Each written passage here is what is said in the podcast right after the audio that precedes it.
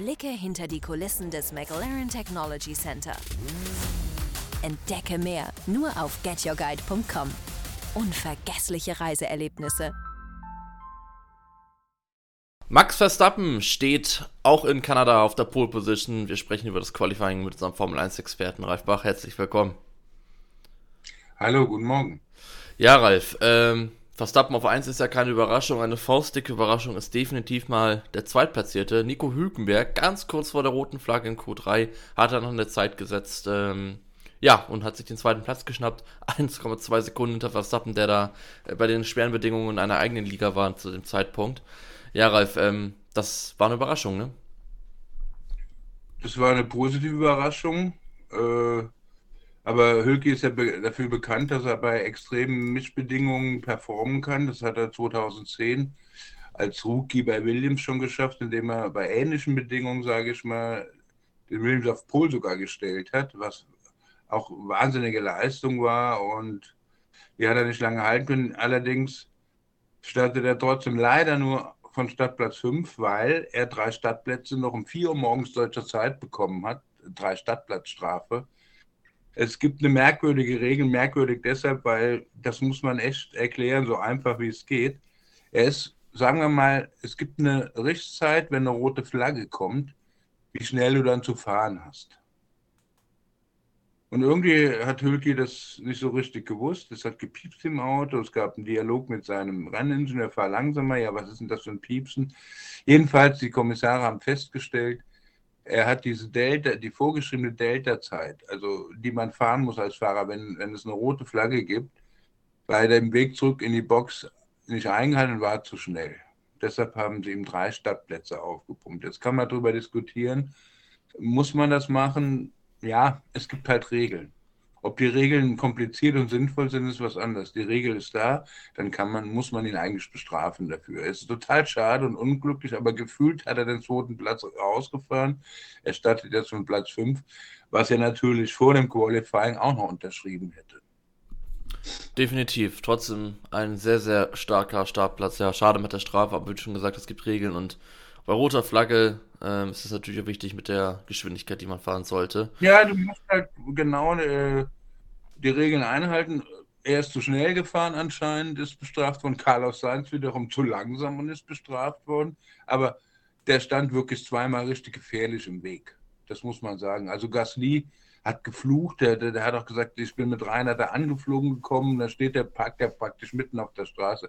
Wenn man die Fernsehbilder sieht, äh, kann man verstehen, wie sich Gasly vorgekommen sein muss. Äh, wie jemand, der auf drei, mit 300 Kilometer auf, auf einen Stau auf der Autobahn zufährt, nur dass der Stau hinter der Kurve ist so ungefähr. Und der Stau war diesmal ein Auto, nämlich äh, Seins.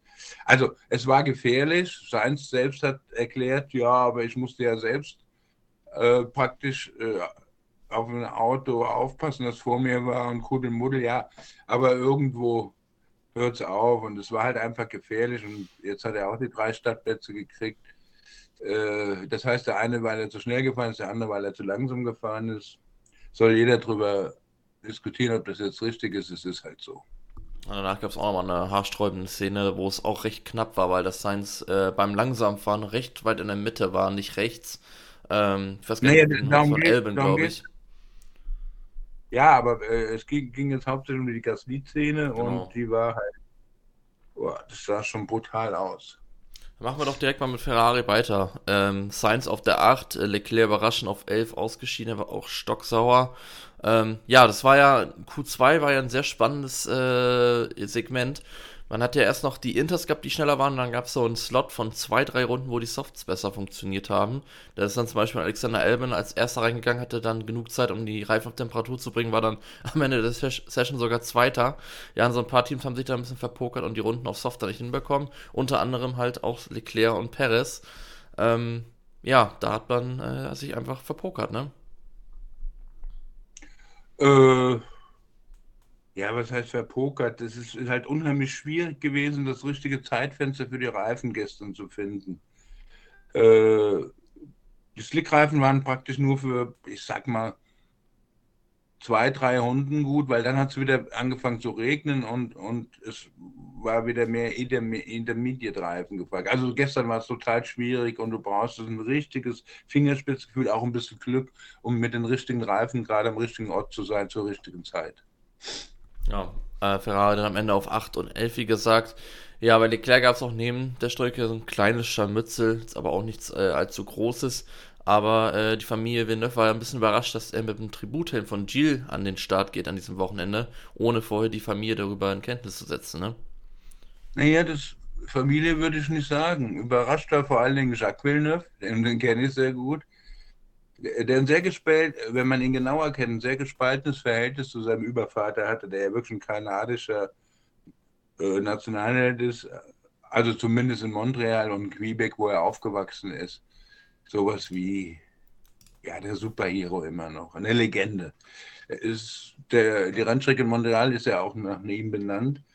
Und ich kann mich nur erinnern, dass äh, als Hülki, also Nico Hülkenberg, äh, die Nummer 27 gewählt hatte, aber deshalb, weil er an, an einem 27. geboren ist, also so sozusagen seine Geburtsglückszahl, sich auch Jacques schon aufgeregt hat, wie kann der das wagen, mit der legendären Nummer meines Vaters zu fahren es war fast schon Amüsement und lustig, wie Jacques das gesagt hat. Jetzt hat sich Jacques wieder aufgeregt, weil Leclerc mit diesem Tributhelm seines Vaters gefahren ist. Allerdings ist es wohl so, dass Leclerc, anders als Hülki, ziemlich betroffen war und deshalb Kontakt mit der Witwe von Gilles Villeneuve, also Jacques Mutter, Joanne, aufgenommen hat und mit seiner Schwester Melanie. Und äh, die scheinen da das eher gut gefunden und waren dann bei Ferrari eingeladen. Jacques war übrigens auch da, den habe ich nicht bei Ferrari gesehen. Aber Jacques ist halt äh, eine sehr, sehr starke Person, die sehr, die sehr polarisieren kann. Man kann ihn mögen oder nicht. Ich mag ihn sehr und mich wundert nur, dass Leclerc überhaupt so reagiert hat. Das zeigt, dass er schon ein bisschen sensibler ist, als alle glauben, was vielleicht nicht hilfreich ist, in der Formel 1 zu bestehen. Und äh, ja, im Moment läuft es bei ihm auch nicht gut. Äh, ich meine, wenn man mal die Statistik sieht, dass ich glaube, dass er viel, viel mehr Pole Positions hat als Rennsieger, muss man sich natürlich mal fragen, wo das herkommt. Ja, ich weiß noch, ja. letztes Jahr, als äh, Leclerc noch halbwegs konkurrenzfähig war mit seinem Ferrari, hatte Verstappen oder insgesamt in der Karriere mehr Siege aus Leclerc-Poles geholt als Leclerc selbst. Und nochmal da die Statistik. Ja, im großen Abstand gab es auf jeden Fall mal bei Williams. Das fand ich sehr überraschend. Ähm, bei Logan Sargent, der eh schon so ein bisschen in der Kritik steht. Ähm, der war eineinhalb Sekunden langsamer als Elben im ersten Quali. Ähm, das ist schon eine Hausnummer, oder? Regen hin oder her. Ja, gut, aber nochmal, äh, Logan sagt, ist ein Rookie und äh, bei Bedingungen, bei extrem schwierigen Bedingungen wie jetzt gestern äh, im Qualifying, äh, musst du schon, also brauchst du schon eine gewisse Erfahrung, äh, wie du damit umgehst. Und das Elben äh, nicht das Schlechteste ist, das hat er ja spätestens bewiesen, als er zu Williams gewechselt ist und das schon das ein oder andere Highlight gesetzt hat mit dem Auto, mit dem du eigentlich gar nicht so auffallen kannst. Das hatte Russell vorher auch und wie gesagt Hülki 210. Das heißt, da, da ist schon ein spezieller Moment als Fahrer da dass er jetzt bei Red Bull gegen Verstappen nicht so gut aussah, ist im Nachhinein, äh, da muss ich sagen, äh, ist er im Nachhinein auch re rehabilitiert, weil äh, gegen Max Verstappen sehen im Moment alle ziemlich alt aus.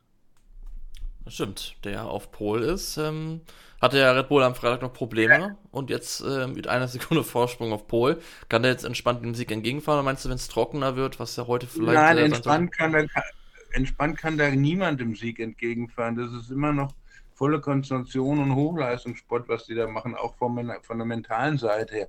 Aber was Max gestern wieder gezeigt hat, guten Morgen, ihr Verstappen-Hasser, legt euch gehackt. Man muss einfach sagen, äh, er ist im Moment in der eigenen Liga. Er, wir erleben gerade einen Fahrer, äh, der sich exorbitant abhebt von allem, was da rumfährt, egal ob er das beste Auto hat oder nicht. Äh, also wie überlegen er gestern bei diesen Bedingungen war, fehlerlos, immer schnell, immer die richtigen Entscheidungen getroffen. äh, am Ende mit seinem Team zusammen. Aber man hat ja den Funk gehört, im Gegensatz zu Leclerc, der sich beschwerte, dass Ferrari eben die falschen Reifen zu lange drauf hat äh, gelassen hat mit den Intermediate. Hat Verstappen, haben sie immer Verstappen gefragt, was denkst du? Dann meinte nee, ist zu trocken, jetzt müssen wir äh, die anderen Reifen drauf machen. Also da entscheidet er, weil er auf der Fahrer äh, auf der Strecke sieht und, und den Grip spürt und die Verhältnisse noch mehr als jeder Ingenieur mit seinen Zahlen. Das ist halt der Unterschied.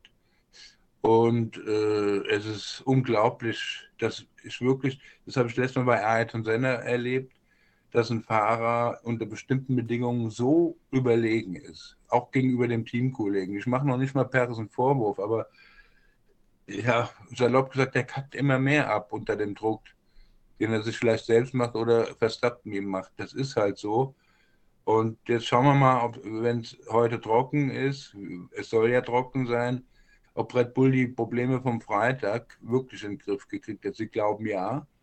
Es ging darum, dass das Auto über die Randsteine, die du in Kanada brauchst, absolut sich nicht, also viel zu sehr gehüpft ist und konnte die Schläge nicht absorbieren und, und dann bist du halt ein bisschen auf verlorenem Terrain. Und das haben sie wohl geändert, aber ob das im Trocknen auch so ist, das äh, muss man sehen, weil man muss eins wissen, wenn du eine Fahrzeughöhe, also wenn du ein Auto weicher abstimmst und die Fahrzeughöhe ein bisschen anhebst, dann bist du natürlich über die Curbs, dann kann so ein Auto besser über so einen Korb fahren.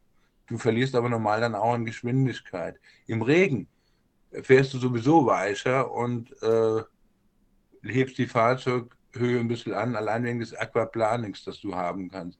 Das heißt, dass er, und, äh, er wäre auch mit dem Red Bull vom Freitag, glaube ich, im Regen sehr gut gewesen und mit dieser Begründung. Jetzt muss man mal sehen, ob sie das jetzt im Rennen im, in den Griff bekommen haben. Andererseits, er muss gar nicht viel schneller sein als die anderen oder genauso. Wenn er einen Stadtgewinn vorne wegfahren kann, ist das ein Riesenvorteil. Also alles andere, als dass Max schon wieder der Superfavorit fürs Rennen ist, wäre gelogen.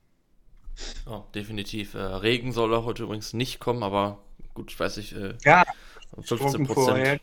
Ja. Ich war oft genug in Kanada, das, also, ja, mal schauen, ob das stimmt. Ja, sind wir gespannt. Ähm, dann sprechen wir noch kurz ein bisschen über die Verfolger. Also äh, Hülkenberg zurückversetzt. Dann haben wir den Alonso ähm, wieder mal auf der 2 und dahinter die Mercedes-Jungs Hamilton Russell.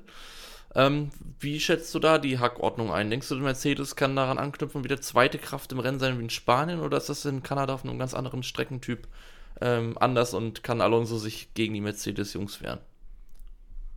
Ja, im Regen gestern äh, hat Alonso genau das gezeigt, was, was man von Aston Martin äh, erwartet hat. In Barcelona haben sie ein bisschen underperformt, jetzt haben sie ja die neuen Teile gekriegt. Äh, obwohl sie die, äh, sie glauben an die Teile, sie glauben auch, es ist ein Schritt nach vorne, aber es war nicht die Zeit, ich sag mal, diese neuen Teile setup-mäßig ans Auto anzupassen. Dafür war, für, äh, dafür war am Freitag nicht die Zeit, das hat auch Alonso gesagt. aber wie gesagt, der Regen hat ihn ein bisschen gerettet. Und jetzt startet er Startplatz 2 durch die Hülkenberg-Strafe. Ich denke schon, dass er äh, im Rennen mit den Mercedes mitteilen kann, denn selbst wenn die ein bisschen, bisschen schneller sind und viel mehr schneller werden sie ja nicht sein und der äh, Aston Martin nicht einbricht, ist es sehr schwierig, ihn auf der Strecke zu überholen. Also da, da, muss es schon einen riesen Leistungsunterschied geben aus irgendwelchen Gründen, wie das bei Adam, wie das, wie de, die, dass die Reifen bei einem Auto halt so einbrechen, dass du überhaupt keine Chance hast, sich zu wehren. Aber dafür ist ja Aston Martin dies ja nicht bekannt, dass sie im Gegenteil, äh, sondern sie sind ja eher bekannt dafür, dass sie im Rennen noch stärker sind als im Qualifying, weil sie die Reifen eben schon behandeln. Im Qualifying führt das manchmal dazu, dass sie die Reifen nicht früh genug auf Temperatur bringen, aber der äh, gegenteilige Effekt im Rennen ist dann halt der Vorteil, dass sie sie länger am Leben halten können. Das ähnliche Problem hat Mercedes übrigens auch. Also, es wird spannend. Ich denke, Alonso wird nicht Max gefährden können, wenn alles normal läuft, aber kann vor dem Mercedes bleiben. Die natürlich, wenn du schon gesagt hast, dranbleiben, aber nicht überholen können, strategisch ein paar Optionen haben, ne? Mit zu, äh, zu zweit es hat halt Aston Martin aktuell nicht dieses äh, Wun äh, Wunschszenario, zwei starke Fahrer zu haben. Das muss man, glaube ich, an dieser Stelle auch einfach mal sagen. Ähm, Quali waren es jetzt zu Stroll auch 1,7 Sekunden. Ja. Das war der diesen Dreher, wo er nicht eingeschlagen, also leicht eingeschlagen ist vorne. Hat aber Glück, dass es kein heftigerer Crash war und auch Alonso von der Pace massiv unterlegen und dann hast du in der Konstrukteurswertung meistens wirklich nur ein Fahrer, der dick punktet, ne?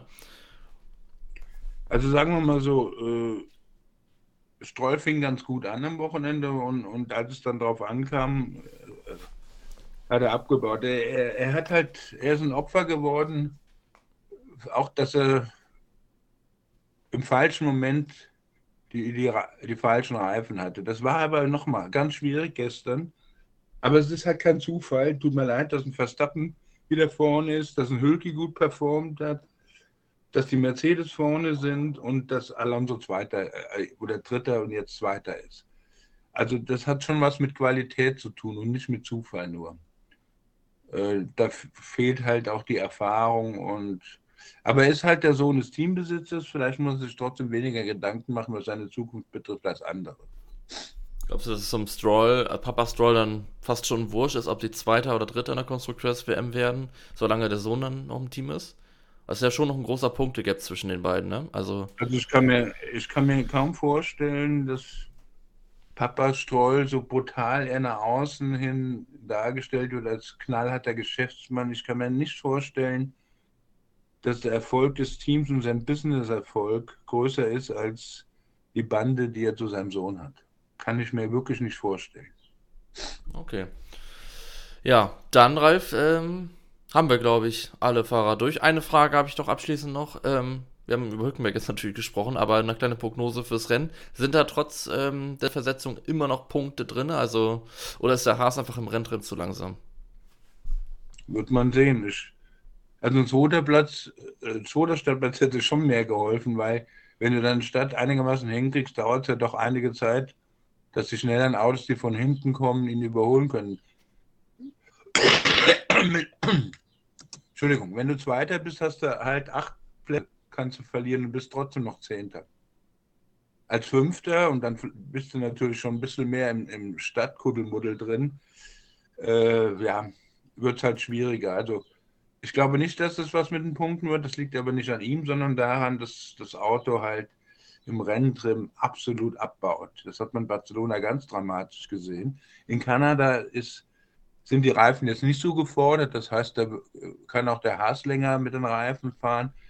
Aber Hülke hat ja äh, wenig testen können am Freitag im Trocknen, weil er auch den Motorschaden hatte. Das heißt, er muss sich da auf die Daten verlassen, die in Magnussen rausgefahren ist. Und das ist so ein bisschen jetzt ja eine Lotterie auch. Also ich glaube, es wird nichts mit den Punkten, leider.